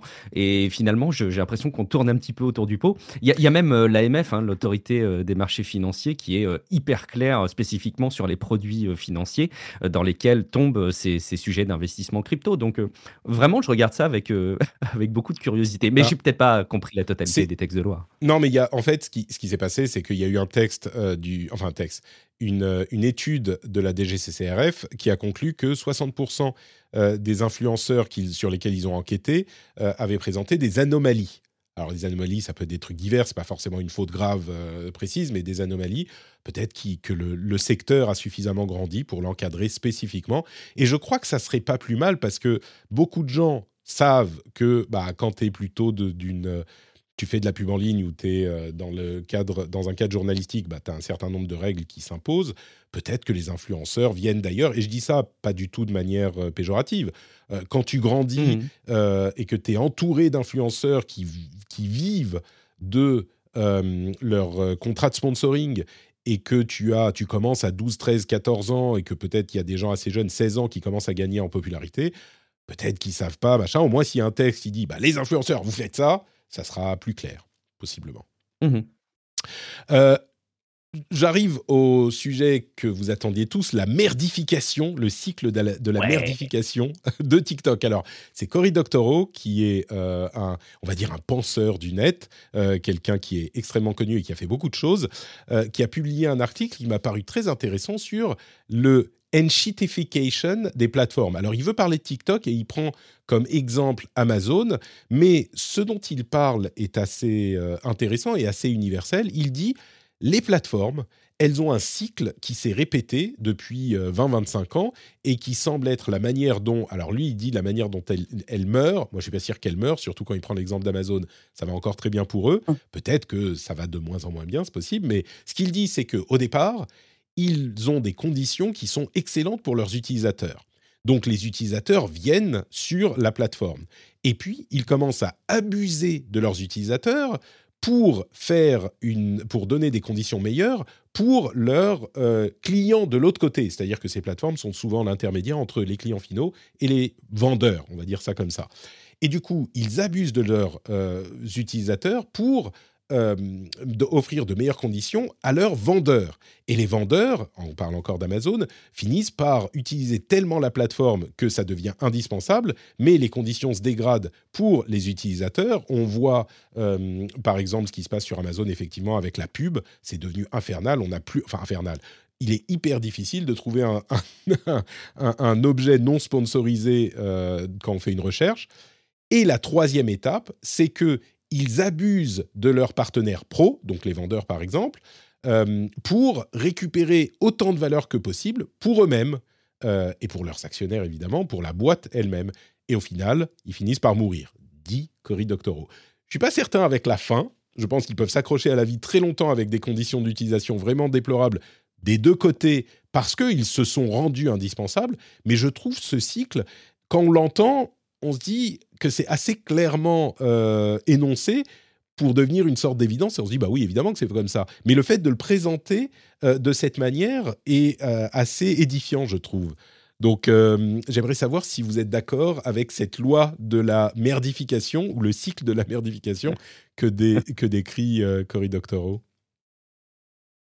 J'aime le terme en tout cas. Hein. Franchement, j'aime ta traduction aussi, euh. Moi, j'ai une, de... une sorte de, comment dire de liberté artistique dans la traduction de ah, bah la merdification, ça me paraît, ça me paraît adapté pas besoin de chat GPT pour t'aider à, traduire ça euh, de ton côté. Mais, mais non, moi j'ai eu une espèce d'épiphanie en fait en lisant euh, cet article, Patrick. Donc merci déjà de l'avoir euh, de l'avoir partagé dans, ta veille. Je trouve ça hyper intéressant. Et tu as un exercice. Enfin, je sais pas si ça vous a fait pareil, mais en lisant l'article, je me suis fait un exercice de me dire ah mais oui, c'est comme tel service. Et en fait c'est comme tel réseau social, etc. Et en fait, on arrive à la conclusion en, fin d'article de dire mais en fait, quelles sont les entreprises de la tech qui ne fonctionnent pas comme ça? Bon, je schématise parce qu'en fait il y en a plein, mais j'ai trouvé vraiment euh, la, réflexion hyper intéressante et très facile à transposer dans, plein de situations, en tout cas.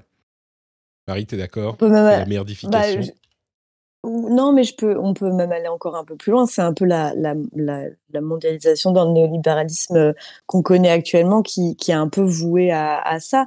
La manière dont, euh, dont l'article décrit euh, le, donc il y a Amazon et puis après il parle de Facebook dans le côté euh, oui euh, Facebook était d'abord sympa pour nous et puis ensuite les ensuite tout a changé parce qu'il y a eu beaucoup de pubs beaucoup de, de changements d'algo. C'est juste que bah, les algorithmes ont été au fur et à mesure du temps twitchés jusqu'à récompenser de plus en plus euh, les comportements négatifs. Et puis et en fait c'est vrai que toutes les toutes les autres plateformes ont, ont vu ont vu la même chose et c'est simplement par l'appât du gain sans, sans, vouloir être réductrice, mais euh, euh, il n'y a qu'une seule raison pour laquelle aujourd'hui on n'a plus aucun fil chronologique dans nos dans nos dans nos dans nos feeds, c'est enfin dans nos, dans nos applications de réseaux sociaux, c'est parce que euh, le fil pondéré, il, il, permet de vendre plus de pubs, il permet de générer plus d'énervement et d'engagement et de nous faire rester plus longtemps. Et c'est c'est que des logiques financières derrière. Donc c'est vrai que enfin c'est un petit peu après, il n'a pas réinventé la roue non plus en en, en parlant, mais c'est, enfin,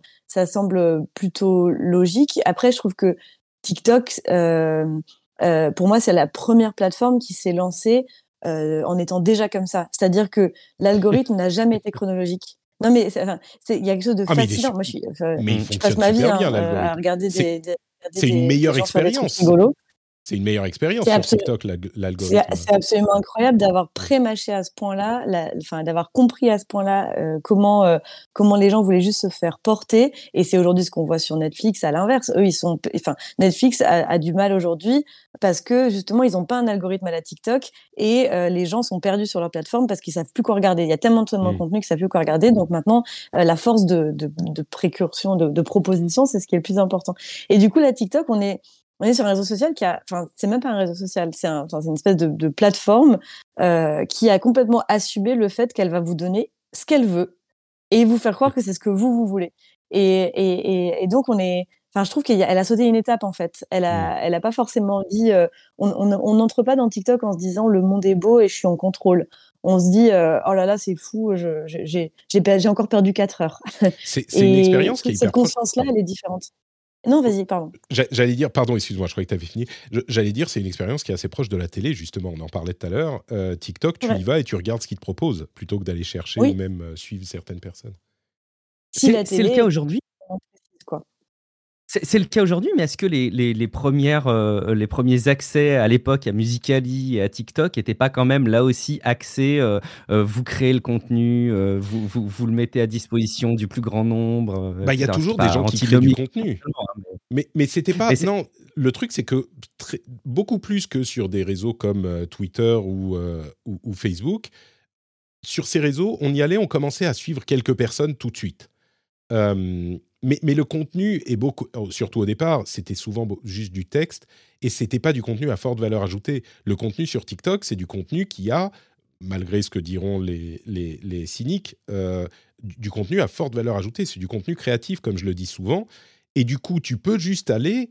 Et je veux dire, si tu vas sur Twitter et que tu vas juste regarder, surtout au début, hein, encore une fois, du contenu au hasard, bah ça va rien, ça va pas être intéressant. Sur TikTok, tu vas voir du contenu au hasard populaire, ça te fait rire, c'est intéressant, c'est du contenu qui est produit.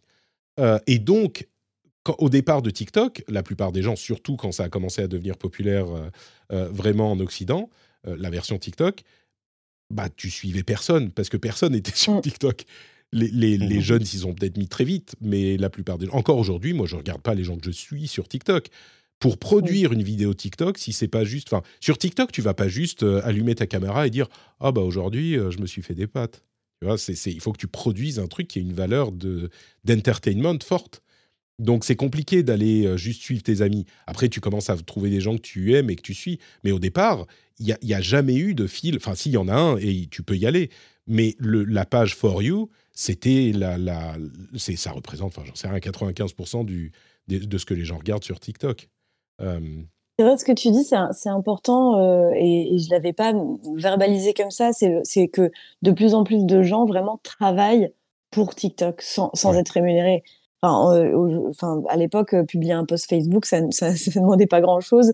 Euh, faire un tweet, ça ne demande pas grand-chose. Maintenant, il y a des gens qui, qui, savent faire des beaux tweets, ils savent faire des beaux threads, ils savent faire... Mais, mais le, le, degré de... Et Instagram, pour le coup, est venu un peu transformer ça mmh. en, en, poussant les gens à, à, plus travailler leurs vidéos. Mais quand je vois la qualité Vraiment, vraiment, enfin, la qualité et le temps que ça prend de faire une belle vidéo TikTok. Euh, mais en fait, c'est aussi ça qui est hyper différent aujourd'hui. C'est la manière dont tout le monde a accepté de travailler gratos pour faire le meilleur contenu possible pour l'algorithme, quoi. Enfin, c'est assez fascinant parce que du coup, nous, on regarde ça et on trouve ça cool. Mais enfin, le, le travail qu'il y a derrière et l'intensité, enfin, pour moi, les, les gens qui sont là-dessus, sont vraiment, ça pourrait être un, un métier, quoi. Ah bah, Sauf que la majorité des gens sont pas du tout, du tout payés. La majorité des gens euh, plafonnent à, à, 70 000 abonnés. Et même s'ils ont 70 000 abonnés en vrai, tu peux, nous, on en a 70 000 abonnés sur Numérama, sur TikTok. Bah, tu peux faire une vidéo à, à 500 000 vues et puis tu peux faire une vidéo à 300 vues, quoi. et c'est ça aussi, la part d'aléatoire a jamais été aussi euh, aussi importante et finalement aussi acceptée. Sur Instagram, les gens ils râlent, les, les influenceurs qui sont là en disant bah dis donc mon post maintenant il a fait plus que 200 likes, avant il en faisait 300, c'était enfin je suis shadowban et tout. Euh, sur TikTok, j'ai l'impression que les gens ont accepté beaucoup plus facilement les règles du jeu. C'est un peu cynique aussi, hein, mais. Ah, bah, je pense qu'on y a, on, commence à partir très loin de notre sujet initial, mais je pense qu'il y a plusieurs éléments. D'une part, euh, c'est les, les, influenceurs, enfin les créateurs, surtout vidéo, n'ont jamais fait assez d'argent sur la plateforme. Ça n'a jamais été le cas. Sur, sur YouTube, tu peux pas survivre si tu as la pub de YouTube. Euh, tout le monde fait son argent avec, de, à part si tu fais des, millions et des millions de vues, mais la plupart des gens font leur argent avec leur deal de sponsoring. Et je crois que c'est la même chose sur TikTok. Euh, et il y a un article intéressant sur Fortune. Euh, bon, là, je suis sur le pays Wall, mais qui, qui décrit des créateurs qui ont des grosses des, grosses, des gros following de plus de 100 euh, 100 000 personnes qui disent qu'ils ont gagné 5 dollars euh, mm. de leur euh, programme de revenus chers avec TikTok. C'est un peu. Euh, effectivement, TikTok ne les paye pas beaucoup. Alors, je ne sais pas si je caractériserais ça de la manière dont tu le fais. Ils travaillent pour TikTok. de, manière, de la même manière que je ne dis pas les gens travaillent pour YouTube ou ils travaillent pour Twitch. Les mêmes questions se posent sur ces autres plateformes. Mais c'est clairement la question. C'est est-ce qu'ils travaillent pour TikTok ou YouTube ou Twitch, ou est-ce que TikTok, YouTube et Twitch sont des intermédiaires qui leur, permet, qui leur permettent de se connecter aux personnes qui veulent les regarder? Et, euh, bon, ça, euh, on pourrait en parler pendant quelques heures. Je crois que Marie a, son avis euh, déjà, mmh. déjà assez déterminé. Je ferai d'ailleurs, ah, j'ai plein d'éditos qu'il faut que je fasse le jour où mes enfants seront plus malades. Hein. Euh, merde, je, vous dis que c'est compliqué. Mais euh, un truc, par exemple, sur la, sur la nature de ce genre de, métier, j'avais une comparaison euh, qui me paraissait intéressante avec le métier de footballeur. et je sais que c'est pas exactement la même chose, mais il y a en France, je crois, 1000 à 1500 footballeurs professionnels. 1000 à 1500 personnes qui vivent de leur métier de, de footballeur. Et pour moi, parce que je prends souvent l'exemple de la musique. Tu veux être musicien, bah il y a personne qui va te payer pour être musicien. Enfin, si, tu peux trouver des gens, mais je veux dire, tu es un petit peu livré à toi-même. Et footballeur, c'est pareil. Et pour moi, Twitch, TikTok, tout ça, c'est un petit peu pareil aussi. Podcaster, c'est pareil aussi. Mais euh, bon, bref, c'est tout un autre sujet. Euh, je suis allé demander à ChatGPT comment on traduirait enshitification in French. Il m'a dit enshitification n'a pas de traduction française officielle. Je me suis pas laissé abattre. J'ai demandé try it, be creative, essaye, sois créatif. À ma grande surprise, il a répondu.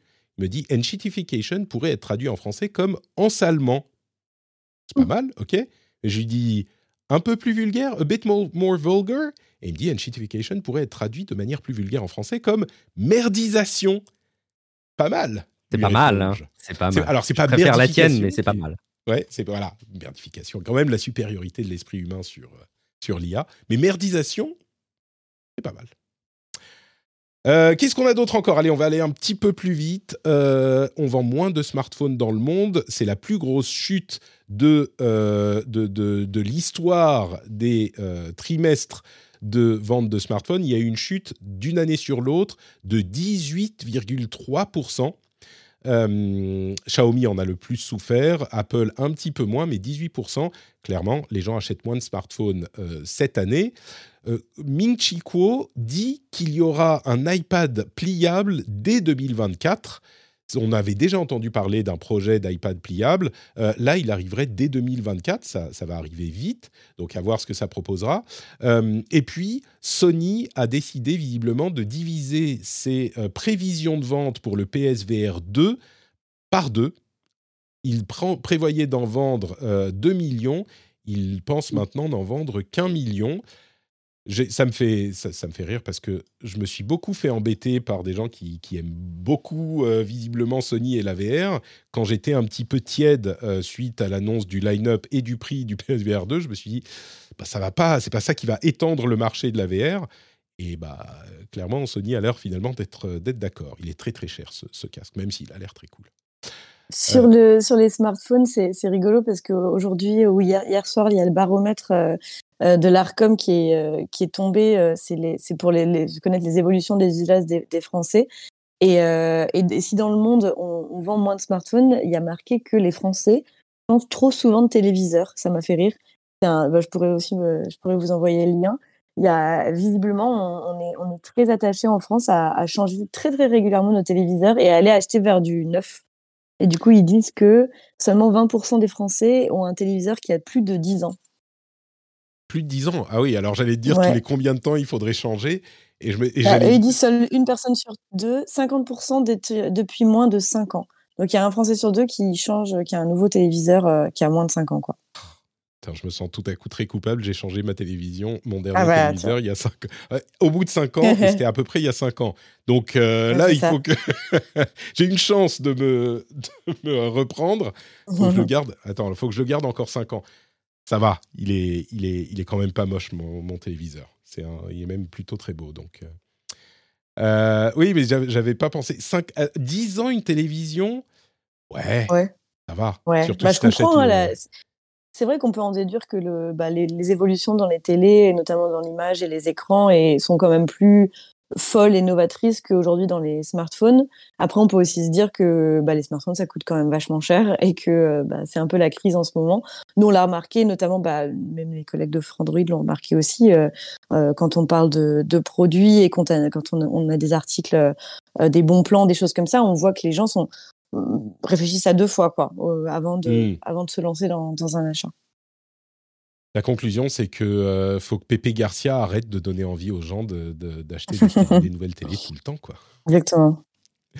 Euh, ouais, mais du coup, 10 ans, ça me paraît pas. Enfin, moi, j'ai acheté la mienne, c'est une 4K, elle est, elle, est, elle est très très belle OLED 4K. Je pourrais la garder 5 ans de plus, je pense. Et ça risque Ah d'arriver bah dans oui, 10 ans, c'est peut-être pas. Si tu achètes une télé qui est euh, déjà genre pas top euh, quand tu l'achètes, effectivement, ça peut être dur de la garder 10 ans. Mais si tu achètes vraiment une bonne télé, comme si tu achètes un bon smartphone, je sais pas si ton, smartphone c'est un peu plus dur à garder 10 ans, mais 5 ans, c'est- largement possible s'il est mis à jour euh, pendant 5 ans. Ouais. Bon. Euh, quoi d'autre, quoi d'autre? Procès contre Google dans le... Alors, ça, c'est c'est important. Le, le, euh, département de la justice américaine, je crois que j'en parlais comme une rumeur il- la semaine dernière, il lance effectivement un procès, c'est le ministère de la Justice en gros, euh, un procès contre la, euh, l'omniprésence, la domination du marché de la pub en ligne euh, chez Google. C'est très sérieux et euh, c'est en train de, de- commencer là aux États-Unis. On a aussi le, donc ça pourrait amener un- un- une séparation du business ad tech de Google. Et on a aussi en Europe une, euh, une, une, euh, investigation chez Microsoft sur Team et l'intégration à euh, Office. Il y a une plainte de Slack qui a été émise en 2020. D'une manière générale, clairement, on a une, une, tendance qui est que bah, les États se- s'intéressent aux géants de la tech et essayent de leur expliquer qu'il faudrait peut-être euh, suivre les, les, les règles et les lois euh, de ces États. C'est marrant, j'en parlais déjà la semaine dernière, mais oh, j'ai l'impression qu'il y a eu un changement de, comment dire, presque d'attitude. C'est-à-dire qu'il y a- il y, a trois ou quatre ans, on se disait ah les, les gafam ils sont tellement gros, ils font leurs lois, c'est presque des États. Combien de fois on a lu euh, les gafam s'ils sont aussi gros que des États, ils ont plus d'argent que les États, ils ont plus d'employés que machin. Aujourd'hui, j'ai l'impression que à la fois aux États-Unis et dans l'Union européenne, euh, avec le RGPD ou euh, ce genre de, de- ou là le DS, DMA et DSA qui arrivent, euh, on est vraiment en train de se dire bah non en fait, on leur dit comment ça marche et ils sont contraints de suivre nos nos comment dire nos, nos règles. Donc je trouve que Ouais. c'est plutôt. Et- oui, J'ai- même, euh, le- j'ai même le chauvinisme ou l'européanisme, je ne sais pas comment est-ce qu'on pourrait euh, euh, décliner ce mot, tu demanderas là aussi à ChatGPT, mais de, de penser que justement c'est aussi les initiatives dans le domaine de la régulation en Union européenne qui euh, non pas inspirent, mais, mais cautionnent peut-être aussi certaines actions aux États-Unis sur leur propre Ah, terrain. Je sais pas, je, pense que que, c'est pas si simple. Hein, mais... Je crois que tu peux le dire. Si, si, le RGPD a carrément fait une très forte impression aux États-Unis aussi. Et, et ce qui est marrant, c'est que malgré de nombreuses critiques du RGPD, je pense que beaucoup de gens sont un peu frustrés, et nous aussi, du fait qu'avec les cookies, c'est le plus visible. Quoi. Avec les cookies, il faut cliquer euh, sur l'approbation des cookies. C'est un peu chiant, surtout quand je suis en live sur euh, Twitch. Mais. euh, mais au-delà de ça, oui, ça a complètement donné là. Moi qui suis euh, la- l'actualité tech, y compris aux États-Unis, je peux te dire que euh, tout le monde en parle. Et même si beaucoup désapprouvent de cette forme du truc, euh, alors il y a aussi l'arrivée de Biden et la, réaction à la, puissance en général des GAFAM. Mais je pense que la manière dont l'Union européenne a géré les choses a montré la voie, peut-être ouvert la voie. Je crois. Je crois qu'on peut le dire. Et puis ça ça s'arrête pas. hein. ça continue. Euh, et puis, est-ce qu'on est-ce qu'on s'impose le Twitter time? Je Bon allez, je, je, prends sur moi. It's Twitter time. Euh, c'est pour le boulot. Ben voilà, il faut. Hein. Euh, d'abord, bon, Elon Musk a continué. Euh, Elon Musk, non. Le Twitter d'Elon Musk a continué à réactiver les comptes de, notamment de nationalistes en Inde. ce qui est bon, c'est pas que en Inde. Il y a, y a, un autre sujet qui est peut-être encore plus plein d'enseignements. Ils ont rétabli le compte de Nick Fuentes, qui est un suprémaciste blanc. Mais là, on est. Enfin, je vous dis souvent, et je sais que beaucoup d'entre vous le comprennent et, en sont convaincus, mais je vous dis souvent, le problème que j'ai avec Musk et avec cette tendance de la droite américaine, c'est pas juste que ils sont de droite. Euh, moi, j'ai des tendances de droite et des tendances de gauche, ce qui me pose parfois des problèmes dans certaines conversations, mais je suis pas euh, particulièrement, euh, j'ai pas de problème sur les idées, même avec des idées avec lesquelles je suis pas d'accord. Celle-là, c'est une autre catégorie. Et en l'occurrence, le Nick Fuentes dont ils ont rétabli le compte, euh, c'est pas juste un nazi qu'on accuse d'être un nazi en faisant de l'hyperbole. C'est littéralement quelqu'un qui euh, euh, vante les qualités d'Adolf Hitler, qui dit qu'il était super cool et que, enfin, il y a des vrais nazis aussi. Il y en a des vrais et ils sont dans cette mouvance politique.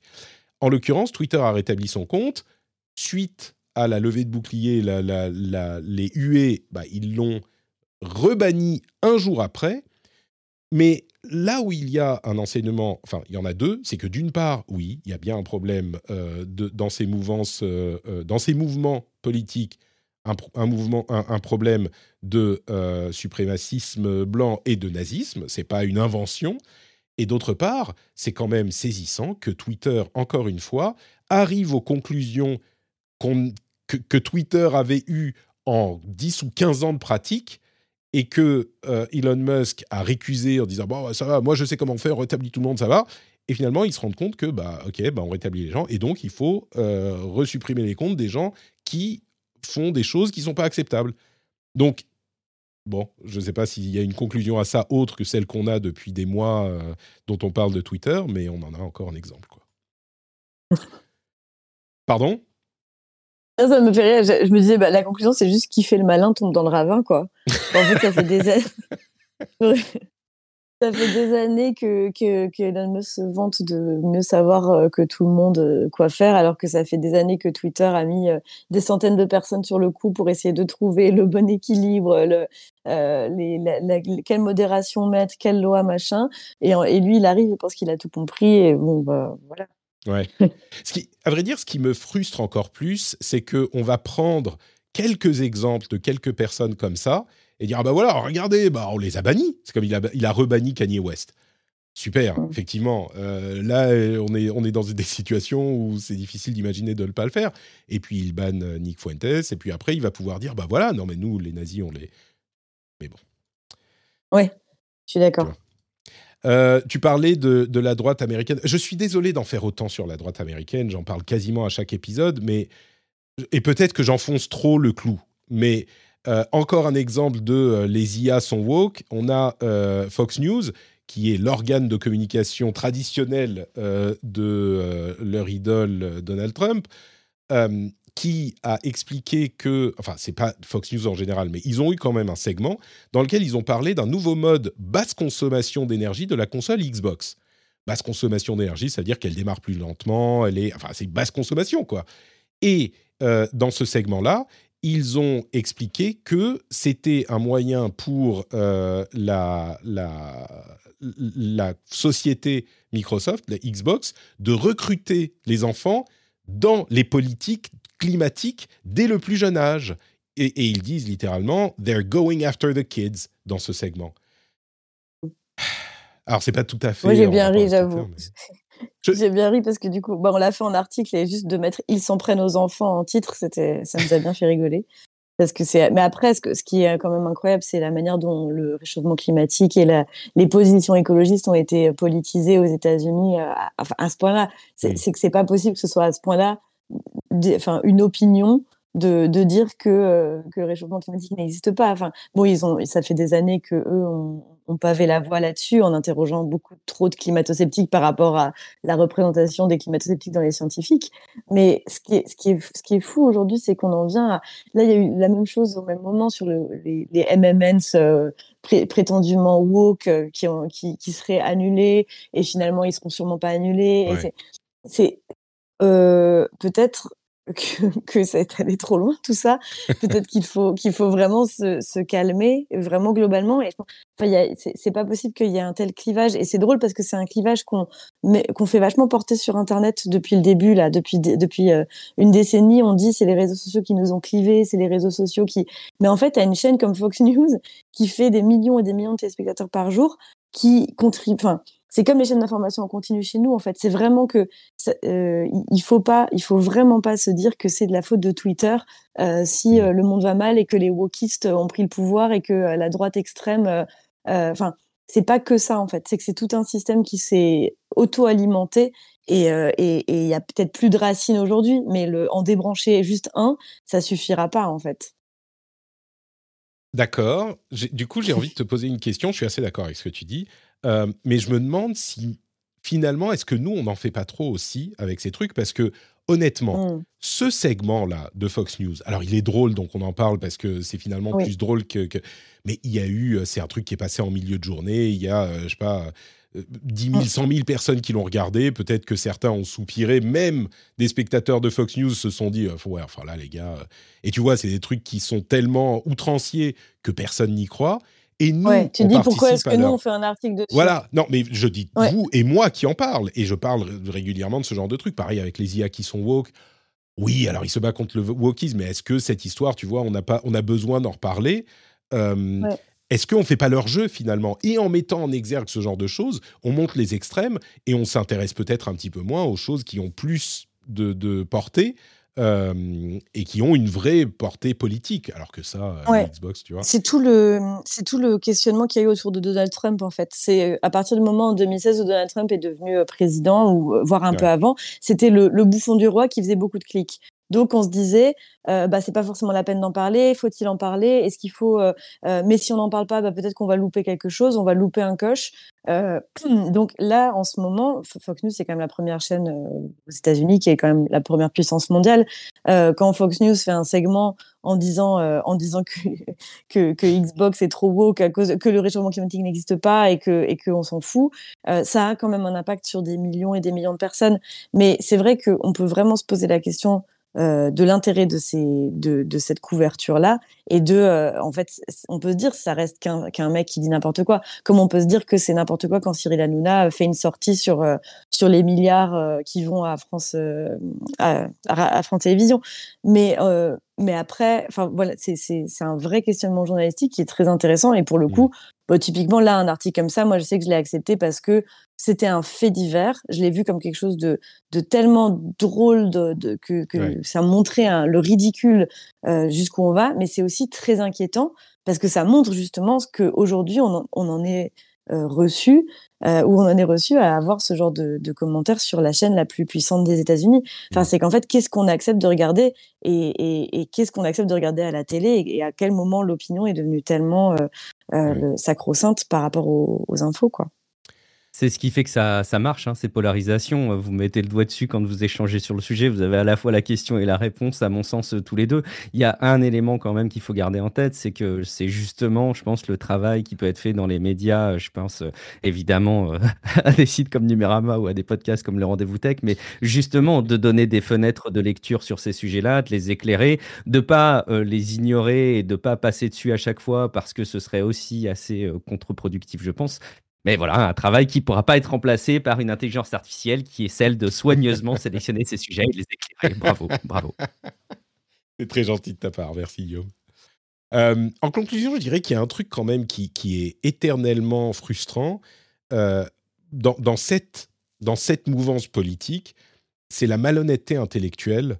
Euh, parce que on peut avoir des convictions avec lesquelles certains ne sont pas d'accord. Et, c'est le cas dans cette émission, c'est le cas dans le spectre politique. Je pense qu'en France, d'une manière générale, euh, pour une grande partie du spectre politique, et pareil dans les médias, il y a généralement des convictions avec lesquelles on va être en violent désaccord ou en violent accord, et il y a une sorte de polarisation qui peut se faire. Mais on n'atteint pas ce niveau de malhonnêteté politique qu'on peut trouver sur des chaînes comme Fox News ou sur des réseaux comme Truth.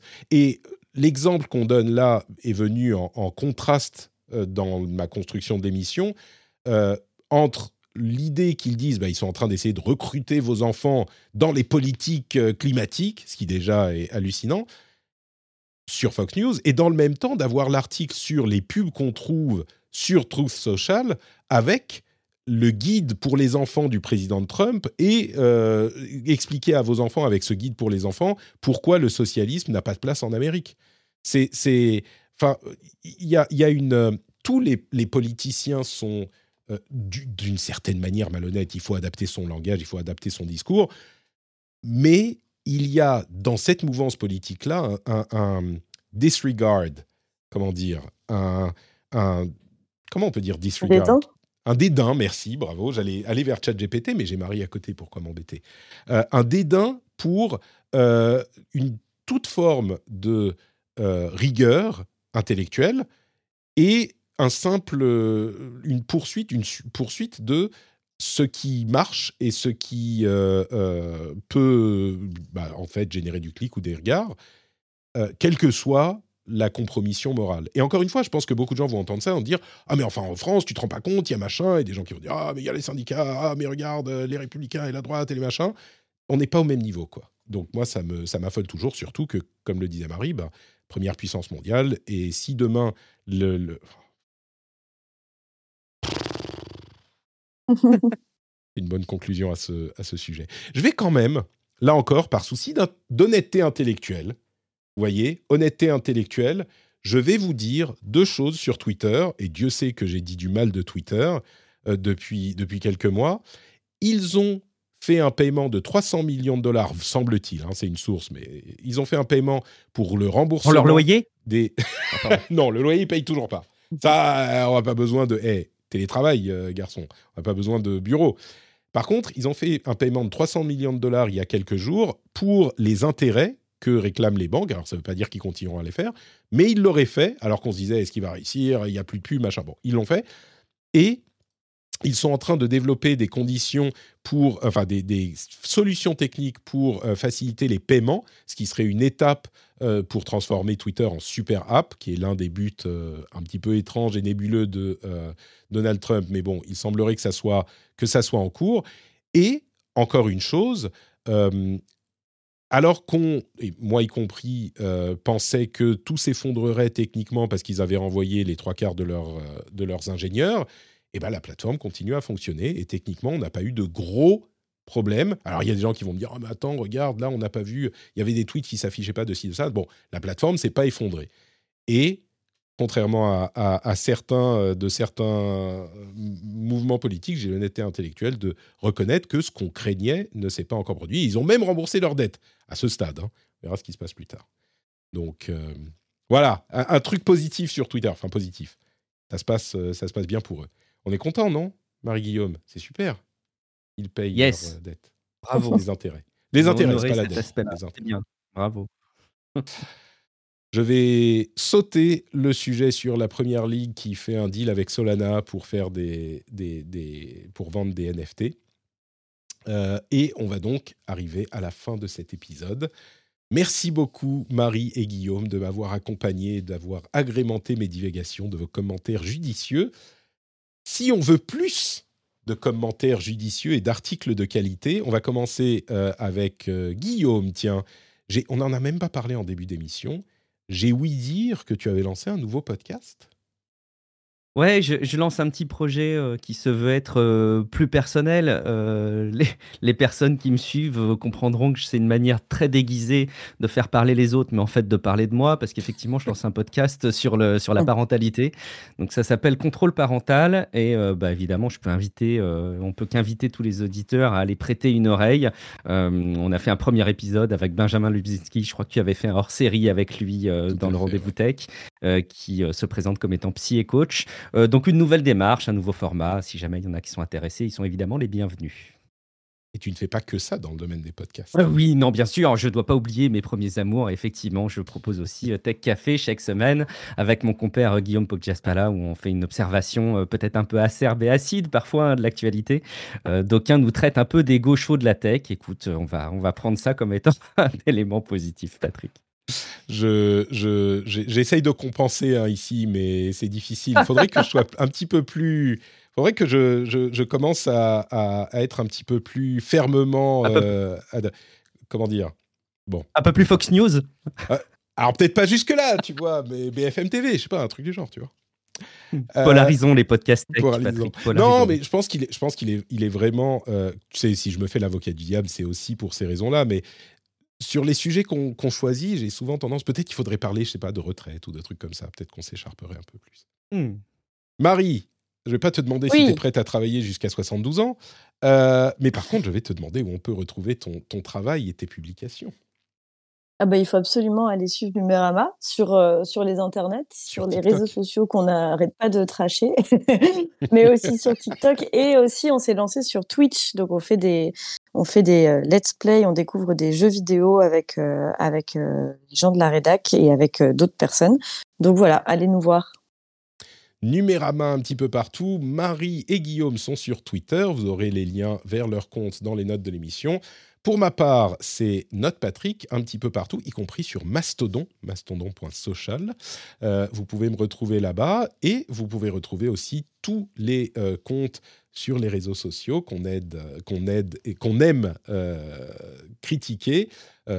Twitch, YouTube, il y a des replays sur YouTube, vous avez Discord qui hôte notre communauté, qui host, qui, host, euh, qui héberge notre communauté Discord, super sympa, où on passe de bons moments entre nous, et bien sûr Patreon, patreon.com slash rdvtech, qui n'a pas encore initié sa euh, procédure de euh, merdification. Ils tiennent bon hein, pour le moment. Leur euh, compas moral semble être assez solide. donc vous pouvez aller sur patreon.com slash rdvtech pour soutenir l'émission et je vous en remercie. On va s'arrêter là. Il y aura le petit after show. On va écouter un petit peu plus de musique pour les patriotes et pour tous les autres. On se retrouve dans une semaine. Ciao, ciao